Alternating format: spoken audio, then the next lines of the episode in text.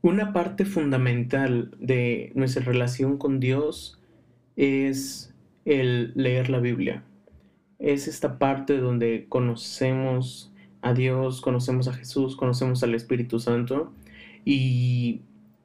pues al momento de estar analizando los textos, de estar analizando cada parte, cada fragmento, surgen pensamientos, surgen ideas, empezamos a a adentrarnos más en lo que estamos leyendo